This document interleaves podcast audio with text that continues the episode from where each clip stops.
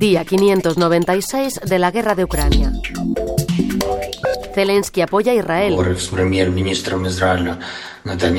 Condena el ataque de Hamas y defiende el derecho incuestionable de los israelíes a responder. Rusia bombardea la región de Kharkov en estos días, dejando más de 50 muertos en la localidad de Groza. También ha vuelto a bombardear el centro de Kharkov. Moscú estudia revocar la ratificación del Tratado de Prohibición Completa de los Ensayos Nucleares. El mal tiempo ya ha llegado al campo de batalla, hay menos actividad de reconocimiento con drones y de la aviación rusa. Según las autoridades de Kiev, las condiciones adversas no impedirán que la contraofensiva ucraniana siga durante el otoño. Hoy, 11 de octubre, en el diario de Ucrania, Rusia y el conflicto palestino-israelí. Soy Sara Blanco. Mira, Milosevic es investigadora principal del Real Instituto Elcano. Hola, ¿qué tal? Hola, muy buenos días. ¿Qué tal? Eh, mira, nos interesa que nos expliques cuál es la relación de Rusia con los actores implicados en el conflicto palestino-israelí. Y empezamos, si te parece, por Israel, que, bueno, en la guerra de Ucrania se ha mantenido neutral. ¿Cuál es la relación de, Rusia con Israel? Bueno, aparte de una química personal entre Bibi Netanyahu y Putin, hay una seria relación entre Rusia e Israel, sobre todo en relación con la guerra de Siria donde Rusia es un garante eh, para Israel de que eh, Siria no va a atacar los altos de Golán, que es un territorio eh, que está produciendo mucha tensión, que ha producido mucha tensión entre Siria e Israel. Y segundo, y quizás aún más importante, Rusia es un mediador ante Irán, que es el mayor enemigo de Israel en Oriente Medio, eh, en, Rusia es un mediador en nombre de Israel e intenta, digamos, limitar el desarrollo de armamento nuclear de Irán, que va en interés de, Israel. Por eso Israel no se ha involucrado demasiado en, en, la guerra de Ucrania y sobre todo no ha dado a Ucrania lo que ha pedido, que es el sistema de la defensa antimisil llamada la, cúpula de hierro. Es, es eh, una de las eh, defensas antimisiles más eficientes de todas existentes. ¿no? En este sentido, eh, Israel y Rusia se respetan mutuamente y en la medida de lo posible, digamos, eh, intentan no pisarse mutuamente el terreno eh, estratégico y geopolítico en eh, Oriente Medio. Precisamente se habla de la posibilidad de que Irán haya apoyado a, Hamas para, para, este ataque que ha desencadenado, desencadenado la, la, escalada. ¿Cuál es la relación que tienen Rusia e Irán? Bueno, Rusia e Irán es una relación muy larga, también de rivalidad, sobre todo en el espacio postsoviético del sur de Cáucaso, incluso en Asia Central, y eh, Rusia de entrada no le gusta la idea de que haya un Estado más en el mundo que posee armas nucleares. Es una de las pocas eh, cosas en la que está de acuerdo Rusia con la Unión Europea y los Estados Unidos. ¿no? Pero dicho esto, eh, la relación entre Irán y Rusia ha mejorado muchísimo desde el comienzo de la guerra de Ucrania, porque Irán, como es un país muy sancionado por, por Occidente, pero menos que Rusia, se ha convertido, digamos, en uno de los pocos países que apoyan a eh, Rusia en la guerra de Ucrania y le apoyan muy directamente con los drones, con la producción de drones que se ha demostrado que son muy eficientes y en este sentido Irán es un gran aliado de Rusia en la guerra de Ucrania. Eso no quiere decir que Irán no tenga su política exterior y lo que puede llamar de seguridad y defensa desde el punto de vista de Irán en la región donde está Irán, que es Oriente Medio, como Rusia tiene su propia política de exterior en el espacio postsoviético y eh, en, en Asia Central, donde rivaliza con Irán. ¿no? En la guerra de Siria, Irán y Rusia han sido aliados y eh, incluso en este sentido hay que reconocer eh, la gran capacidad diplomática de Rusia de reconciliar los intereses de Irán, que es de la población de mayoría chií, con los intereses de Turquía, que eh, realmente es, aparte de que eh, está compuesta por una mayoría del Islam suní, eh, es un país que tenía muy diferentes intereses mm, geopolíticos y geoestratégicos en la guerra de Siria, ¿no? empezando por PKK por los, por los kurdos. Por lo tanto, eh, Rusia rivaliza con Irán cuando tiene que rivalizar, que es en espacio postsoviético. Irán le apoya en la guerra de Ucrania directamente y en la guerra de Siria se ha demostrado que Rusia ha sabido manejar dos potencias regionales incompatibles entre sí, pero lo ha llevado de una manera tan diplomática que no han entrado en conflicto. ¿Y con Hamas? ¿Ha habido contactos entre eh, Rusia y Hamas? Ha habido contactos entre Rusia y Hamas, pero Rusia eh, nunca ha apoyado terrorismo como tal, porque tiene muchos problemas en propia Rusia con, mm. con terrorismo, primero con el checheno, luego con el de, de Dagestán, con, con todos estos países de la mayoría musulmana del norte de Cáucaso. Por lo tanto, Rusia siempre ha condenado cualquier formato de, de, cualquier forma de, terrorismo. Pero ahora bien, eh, jamás está en Palestina, ha tomado poder en, Gaza y eh, Rusia desde siempre y desde el comienzo de esta crisis ha dicho que la única solución es la, la de creación de dos estados. Pero aquí lo que hay que decir eh, es que los palestinos no aceptan esta, esta solución. Los últimos por lo menos 50 años de los 75 desde que existe Israel. ¿no? Eh, Rusia no apoya al grupo jamás. Eh, mira, ¿qué, piezas eh, mueve esta escalada del conflicto palestino-israelí en este momento?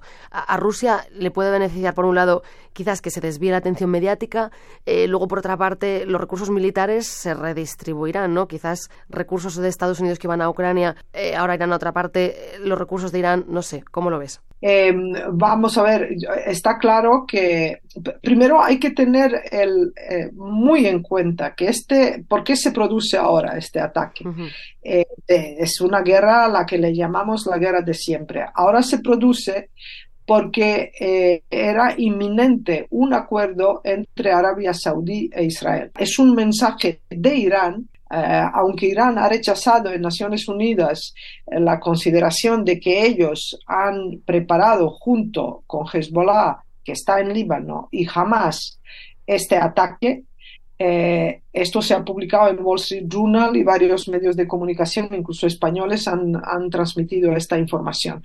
Por lo tanto, este ataque se produce como un mensaje de Irán a Arabia Saudí y volvemos a este eh, enfrentamiento largo y a muerte entre los chiíes y sunís. Entonces, perjudica, por supuesto, la, la región, ¿no? pero beneficia a Rusia aunque eh, yo dudo que Rusia tiene, creo que Rusia no tiene nada que ver con este, este ataque, de verdad que beneficia a Rusia doblemente. Primero, lo que has mencionado, la atención del Occidente se está abriendo hacia un segundo frente en Oriente Medio y además mientras la OTAN garantiza la seguridad y defensa de Europa y mantiene la guerra de Ucrania por ahora en Ucrania y gracias a la OTAN creo que se, que, se quedará allí. En caso de Oriente Medio no hay ninguna estructura de seguridad y defensa. La guerra se puede eh, divulgar muy, muy rápidamente y en este sentido, si Hezbollah ataca desde Líbano, eh, Irán y Siria claramente lo van a apoyar y los Estados Unidos claramente van a apoyar a Israel. En este sentido, ya estamos en una guerra eh, muchísimo mayor, ¿no? A Rusia le beneficia que se abre un segundo frente para, para Occidente. Lo que ha dicho de las armas es absolutamente cierto. y la inmediata reacción de Washington se ve que los republicanos que han sido reticentes de mandar más armas a Ucrania han apoyado inmediatamente este apoyo estadounidense a, Israel. Eh, también hay que decir que el Congreso de los Estados Unidos tiene un acuerdo firmado con Israel, quiero decir que dura ya desde hace muchísimo tiempo, eh, de ayuda eh, militar y financiera a Israel. Y el segundo beneficio a Rusia es que los precios de petróleo están creciendo. Es verdad que Occidente ha limitado el precio de petróleo, pero eh, la subida del precio de petróleo favorece a todos los países de OPEC, pero sobre todo a Arabia y Rusia, que desde verano, desde mayo prácticamente, han intentado acortar la producción del crudo para de esta manera eh, crear eh, una mayor demanda y una subida de los precios. Esto favorece, favorece a Rusia, aunque ella vende con descuentos sus hidrocarburos a India, a China, etcétera, y aunque la Unión Europea, como he dicho, tiene limitado el precio del petróleo, pero existen otros mercados. Rusia, eh, los, la energía rusa forma parte de un 15% en los mercados energéticos del mundo. Mira, Milosevic, investigadora del Real Instituto Elcano, muchas gracias por volver al diario de Ucrania. Bueno, muchas gracias por vuestro interés y, y buenas tardes. Irina tenía una vida que le parecía perfecta en Odessa, pero la guerra, a sus 23 años, la trajo a España. Con la ayuda de los programas del gobierno es mucho más fácil y pues en una semana yo, sí, yo hice toda la documentación que necesito. Eh, pues yo quiero homologar mi diploma como la profesora de las eh, lenguas extranjeras. Es un proceso bastante largo y yo quiero trabajar, sí. Mi familia ahora vive allí, pues mi padre, mi novio, mis abuelos, todos eh, viven allí y yo puedo, ah, algunas veces yo puedo visitar mi ciudad pero es eh, un poco peligroso y porque los ataques siguen, siguen haciendo cada día y los señales, eh, mm, pues es eh, un horror, sí, pero mi casa ahora está normal, todo está, no, no nada destruyeron en mi ciudad. Gracias a las fuerzas armadas de Ucrania, eh, los enemigos no pueden ocupar mi ciudad. Yo eh, me olvidé cómo hacer los planes para futuro, para mañana, porque todos mis planes se habían bien quedado en 24 de febrero. Por eso es muy difícil decir algo sobre el futuro. Y yo sé exactamente vendrá el día cuando vendrá la paz en Ucrania para siempre y volveré a mi casa, dormiré en mi cama y todos mis amigos estarán vivos y sanos. Pero ahora hay que esperar y ayudar como puedes a mi país y vivir aquí. La foto de hoy la hace María Ulate, que en sus coberturas de la guerra ha ido viendo cómo ya se está empezando a hablar de reconstrucción. Aunque la guerra está lejos de acabar, el gobierno de Kiev trabaja ya para asegurar la reconstrucción de sus infraestructuras, pero para ello tiene que atraer a los inversores extranjeros. Es algo complicado en un país que sigue bajo los bombardeos. Se han realizado ya varias reuniones entre Kiev y sus socios occidentales, la Unión Europea y Estados Unidos, y se ha creado un fondo de desarrollo para Ucrania que va a empezar a funcionar en 2024. Este fondo está gestionado por dos gigantes estadounidenses, BlackRock que es el mayor acreedor de la deuda de los países del sur, como Argentina, y el banco JP Morgan, una de las mayores empresas financieras del mundo. Su objetivo es atraer miles de millones de dólares, inversión pública y privada, y en ello también ganarán mucho dinero. Pero los inversores tienen miedo, así que ya se están haciendo seguros contra riesgos militares y políticos.